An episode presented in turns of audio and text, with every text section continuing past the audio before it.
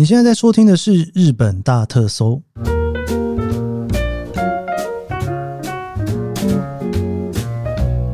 欢迎收听《日本大特搜》，我是 Keith 研究生。今天是二零二三年令和五年的九月十三号，星期三。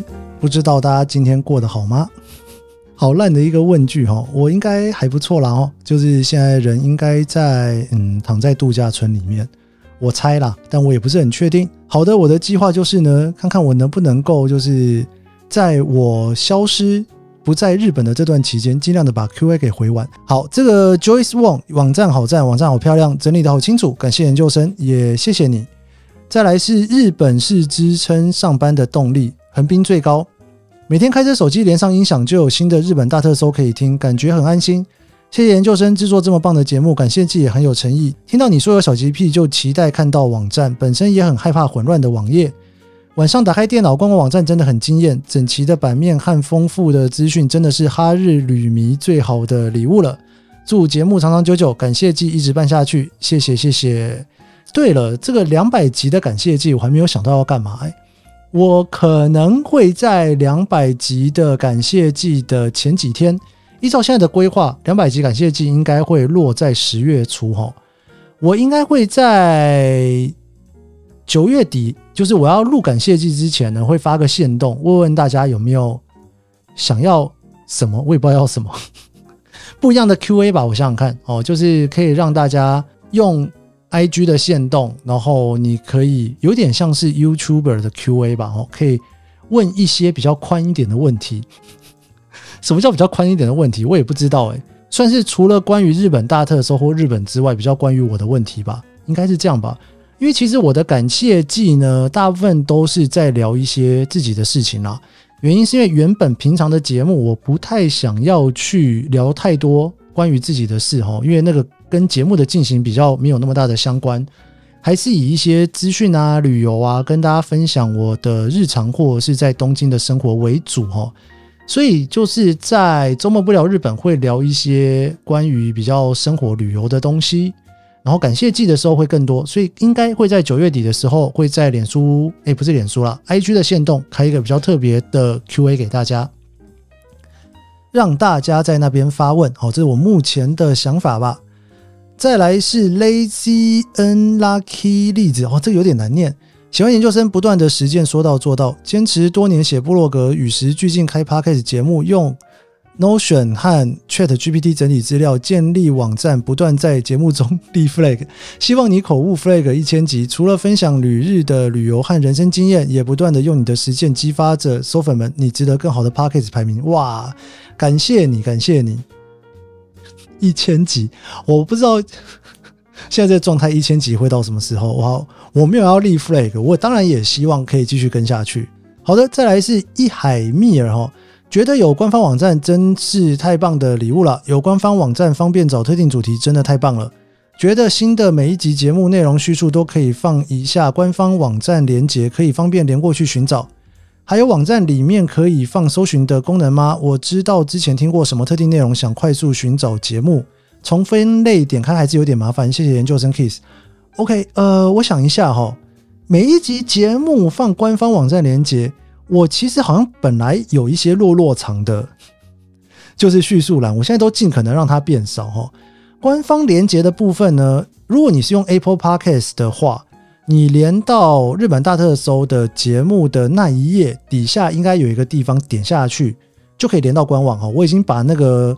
节目网页的地方设成官网，所以你应该可以直接点过去才是哈。KKBox 跟 Mixer Box 我有点不太确定，Spotify 好像也有一个这个地方，你是可以直接连到官方网站去的。所以你如果说想要直接从 p a c k a g e 听一听连到官网的话，应该可以回到首页那边直接连过去才是。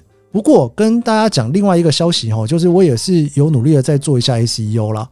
基本上呢，现在你如果搜寻“日本大特搜”这五个字，理论上你的第一页的页面你就可以看到官网了，应该不会太难找才是。我想一下怎么做，想好我就来做哦。这个 maybe 两百集感谢进的时候，看看能不能把它做出来。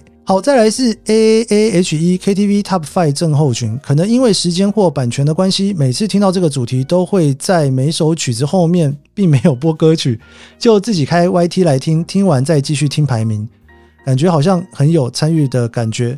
没错哦，这个版权的关系没有办法哦，那就可以自己打开 Y T，顺便配着一边听节目一边听音乐，好像也蛮不错的哦。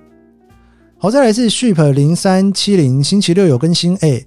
星期六竟然有更新，真是意外的小惊喜，完全能抖想要全勤，但休了一天之后就开始堕落的心情。研究生能一周五更实在太厉害了，帮你加油哦！超喜欢松，P.S. 超喜欢松下光平，好羡慕研究生啊！哎呀，呃，首先我们现在是一周三更了哈，就是从九月开始哦，这个之前就跟大家聊到过哈，就是实在是时间上面不太允许了，没有办法继续一周五更。不过以后如果有机会的话，我也希望能够更新更频繁一点哦。那周六不聊，不是周六啦，周末不聊日本哦。我会只要有空我就更新，那那一周就会有四集了。希望可以满足大家想要听日本跟一些诶我的其他事情的心情。松下光平，嗯，真的是蛮特别的经验哦。大家应该知道我在说什么。好的，再来一次 Parkes 昵称有够难改。锁粉挖苦挖苦，一直觉得 Sony 跟你的主题超搭，期待 Sony 跟日本大特搜更多合作。谢谢谢谢，也非常感谢大家。就是这一档算是 Sony 跟 Momo 的一个合作了哈。在八月的时候，Sony 真的是一个我非常喜欢的品牌。然后我之前相机。从真的蛮久的哈，从 Nex 五一直用到 A 六五零零，再用到 A 七 C，我觉得我这辈子应该不太可能换成其他品牌的相机了。我我应该是这样我也不是很确定哈。真的相机这件事情真的是还蛮吃习惯的哦，所以 Sony 这样用下去，要真的换成别家也不是那么的容易哦。也非常感谢 Sony 哦。好，再来喜爱相间日本的 WN 一九九零 Top Five。感谢这个节目把我拉回高中最疯狂日本流行歌曲的年代，再重温青春时期的歌曲，怎么一样还是好听啊！真的，真的，真的，好的，真的是非常怀念哦，一九九零的 Top Five 哦。好，我们来回最后一个 SID SID 陈，因为昭和时代的单元入坑，很喜欢研究生的声音，超爱昭和时代的单元搭配音乐，整个有种穿越时空的感觉，希望可以一路讲到平成。应该会一路讲到平成没有问题，应该会吧？毕竟平成其实已经蛮现代了。现在在听我节目的人，应该很多都是平成出生的了吧？所以平成的文化，像我们在聊那个音乐，它就算是平成文化的一部分哦。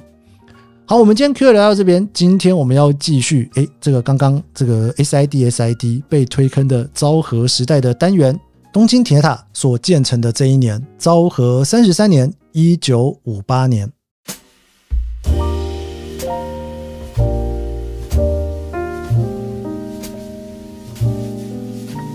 Let's dream alone.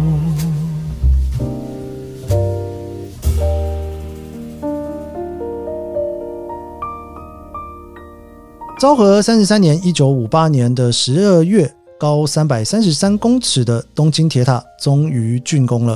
在当时，它的正式名称称作日本电波塔。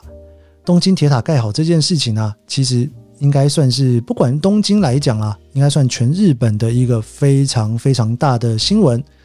如果你跟我一样非常喜欢这一部电影《永远的三丁目的夕阳》的话，你会看到当时这个绝北真希啊，从秋田来到了东京，搭着集团就职的列车到东京讨生活。哈，集团就职的故事，我们上个礼拜已经跟大家聊过了。而那个时候呢，绝北真希到的那一家小商店啊，发生了一些小冲突，然后也慢慢的习惯这个生活，其实就是在今年昭和三十三年当时非常真实的日子哦。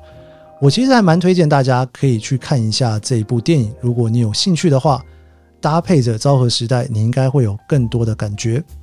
当时的绝北真希所在的那个小商店呢，走在外面就会看到这个东京铁塔慢慢慢慢的即将要完工，然后最后就真的完工了哈。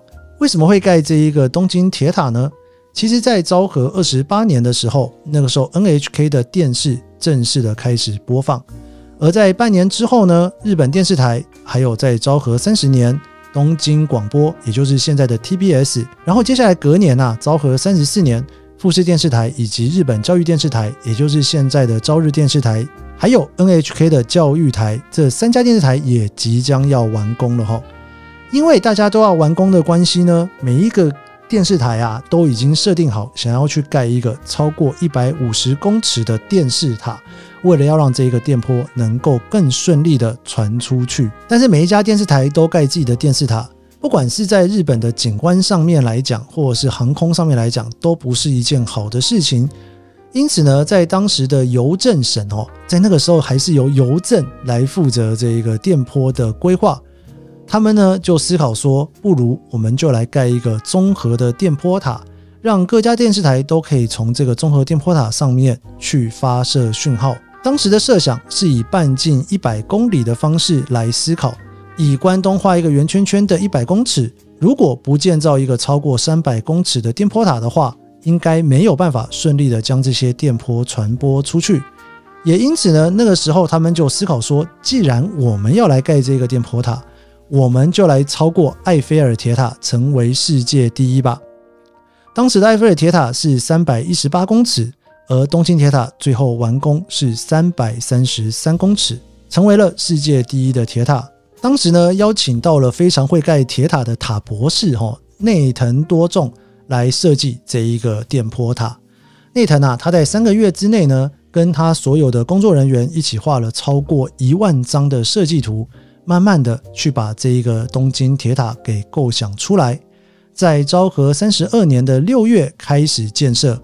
在一年半之后的昭和三十三年的十二月正式完工。不过现在大家也知道的事实就是呢，东京铁塔的附近建筑物越来越高，整个东京是一个充满高楼大厦的地方。也因此呢，这些讯号其实播送上面也是有一些困难的原因。现在其实东京的天际线除了东京铁塔之外，你能够看到的是一个更高的大楼——晴空塔。昭和三十三年也是职业棒球的黄金时代。这个黄金时代有一个非常重要的黄金人物长岛茂雄。长岛茂雄这一年正式的跟巨人队签约，加入了职业的棒球。他的背号是三号。在当时呢，跟国铁，也就是现在的养乐多队的投手金田正一，或者是西铁，也就是现在的西武队的投手道尾和久，跟这两个投手对决的时候呢，都会是非常非常大的震撼哦。不管是新闻上面来讲，电视上面来讲，大家都很期待看看到底他能不能够打出安打来呢？长岛茂雄是在昭和十一年出生在千叶县，他还在念佐仓一高的时代，其实是没有什么名气哦。后来他升学到立教大学，退学了之后呢，在教练沙鸭邦信的指导底下，慢慢的成长哦。在昭和三十二年的秋天，以六个全垒打的记录，创下了东京六大学的记录。在今年昭和三十三年加入职业棒球的这一年呢，打出了二十九支全垒打，三十二打点，这些都是这一年第一名的记录，被选出成为了新人王。这一年还有一个非常流行的呢，是叫做洛卡比里的音乐哈。这个洛卡比里的音乐啊，其实指的是美国的南部在山区的一种民谣音乐。那这个音乐呢，洛卡比里呢，其实像是乡村摇滚吧，哈。以现在来回头看的话，这个乡村摇滚乐啊，在日本的当时呢，最主要都还是在爵士乐的吃茶店里面被歌唱，哦。不过那个时候，渡边制作的副社长渡边美佐啊，他觉得这个应该是有点搞头，哈。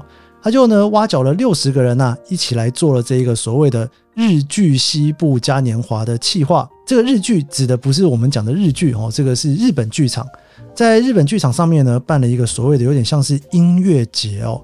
那这个所谓的音乐节呢，一开始啊是在二月，也就是所谓的淡季的时候来做进行。结果一开始做了之后呢，在年轻人之间有了爆发性的人气哦。像是山下金二郎啊，还有平尾苍章都一举成名，粉丝在舞台底下就会不断的尖叫啊，丢一些纸上去啊，甚至跑到舞台上面去。这个非常有名的日剧《西部嘉年华》，从昭和三十三年的一九五八年的二月开始，一直到一九七七年的八月，在这个将近二十年的时间里面，日本剧场举办的音乐节一共有五十七次的公演。当时经营日本剧场的东宝哈，在二月八号星期六开始办了第一届，第一天呐，观众的动员数啊就已经到了九千五百人哈，一个礼拜就已经动员了四万五千人来看。这个数字以现在来讲，你可能觉得没有什么，但是这个数字啊，在那个时候，你知道那个时候其实是没有东京巨蛋或者是日本武道馆这种大型的音乐会的场地，所以呢，你光是能够在日本剧场里面一天九千五百人，一个礼拜四万五千人，就是一个非常惊人的数字了哦。因为这计划非常的成功，后来就定期的举办。所以在一九五零年代就引发了所谓的摇滚风潮，到一九六零的后半呢，就开始是另外一个风潮，叫做 Group Song，哦，简称 GS 哦。在这 GS 热潮最高峰的时候啊，从有乐町车站前面到东京车站附近，其实都会有长达一公里左右的人潮在买预售票哦，非常非常的热门。而在这个热潮结束之后，观众也慢慢的减少。一直到了一九七零年代的时候呢，变成了杰尼斯事务所之类以偶像为主的表演，接替了这一个热潮。在这一年的二月十四号，东京的伊势丹第一次开始贩卖情人节的巧克力。这个流行开始了之后，送巧克力好像也变成了一个每年情人节一定要做的事情。四月一号，麦村防治法全面实施，实施了之后呢，日本所谓的红线之灯，红色。日本所谓的红线之灯就正式的消失了。八月二十五号，日清里面非常有名的泡面鸡肉拉面正式开始贩售，应该很多人都吃过吧？今年还有一个非常重要的事情，就是十一月一号，东京到大阪神户之间的特急口大妈正式登场。当时最高的时速是一百一十公里，东京到大阪之间六个小时五十分钟就可以抵达。也是开启了日本最一开始当日来回出差的烂商。继去年发行了五千块钱钞票之后，今年发行了一万块钱的钞票。当时钞票上面所印的是圣德太子。其实你从这个印钞票从一千、两千、五千到一万，你大概也可以感受得到这整个通货慢慢跑起来的感觉吧。然后这一年还有流行一个非常有趣的东西，叫做呼啦圈哈。这个呼啦圈当时啊，真的是非常非常的流行啊，很多人就是到处都在摇吼，然后也有呼啦圈的比赛，然后呢，卖到啊百货公司的呼啦圈都已经全部都卖完了哈，一直不断的缺货。这个流行啊，一路从美国、欧洲流行到日本来。不过后来呢，最主要是因为啊，有些人就开始说，如果你摇呼啦圈摇得太用力，其实对身体不是很好哈。这个呼啦圈的流行啊，就在今年的年底啊，也正式的结束了。在火车上面来讲呢，因为在东海道新干线全面的电气化之后，昭和三十三年的十月呢，使用了最新的车辆哦，这个车呢叫做 Blue Train 哦，就是蓝色列车。这个蓝色的列车啊，上面有非常豪华的设备之外呢，还有所谓的各式的寝台哦。这个寝台就是说，你可以在上面睡觉。在当时呢，被称作会跑的饭店，非常非常的流行，也很豪华。之所以叫做蓝色列车的原因，是因为整个车体全部都很统一的用蓝色去做涂装。在当时没有新干线，如果要移动比较远的年代，有一个豪华的寝台列车可以坐，也算是非常幸福的移动方式吧。最后来聊一个我觉得蛮有趣的，在电视上面的流行哈，就是呢，在电视上面结婚。当时文化电视台啊，它就是为了想要让更多的平民老百姓能够多看一点电视哦，所以他就开启了在电视上面结婚的时代。然后呢，东京电视台就是现在的 TBS 啊，它还正式呢就出现了一个节目哈，叫做在电视台结婚典礼。然后这个节目里面呢，就是很多人可以在主持人的欢呼之下，在底下呢签那个结婚的申请书哈。如果你愿意在电视台里面去让大家知道你结婚、参加这个结婚典礼的话呢，电视台会送你蜜月旅行，还有一些电器产品。现在如果真的要做，应该也是恋爱实境秀节目了吧？不过在当时，他们可是把结婚典礼实境秀直接搬到电视上面去做表演的呢。东京铁塔盖好的这一年呐，昭和三十三年，真的算是历史上面非常重要的一年。我自己对于昭和最一开始哦有点迷上的一个认识哦，其实也就是永远的三丁目的夕阳，昭和三十三年的故事开始的哦。现在自己做昭和时代的这一个特辑，从昭和二十年做到三十三年，那种每一个礼拜每一个礼拜慢慢的感受到昭和的发展，终于到了东京铁塔盖好的这一年的出现，电影里面的情节浮现在我的脑海里面，觉得也有格外的感动。不知道大家在听我的节目的时候，是不是也回想起了那一部感人的电影呢？我们今天的日本大特搜就到这边。喜欢这期节目，别忘了帮我一下五星好评，也推荐给你身边喜欢日本、喜欢昭和的朋友们。我们下期节目见喽，拜拜。on a slow boat, maybe to China.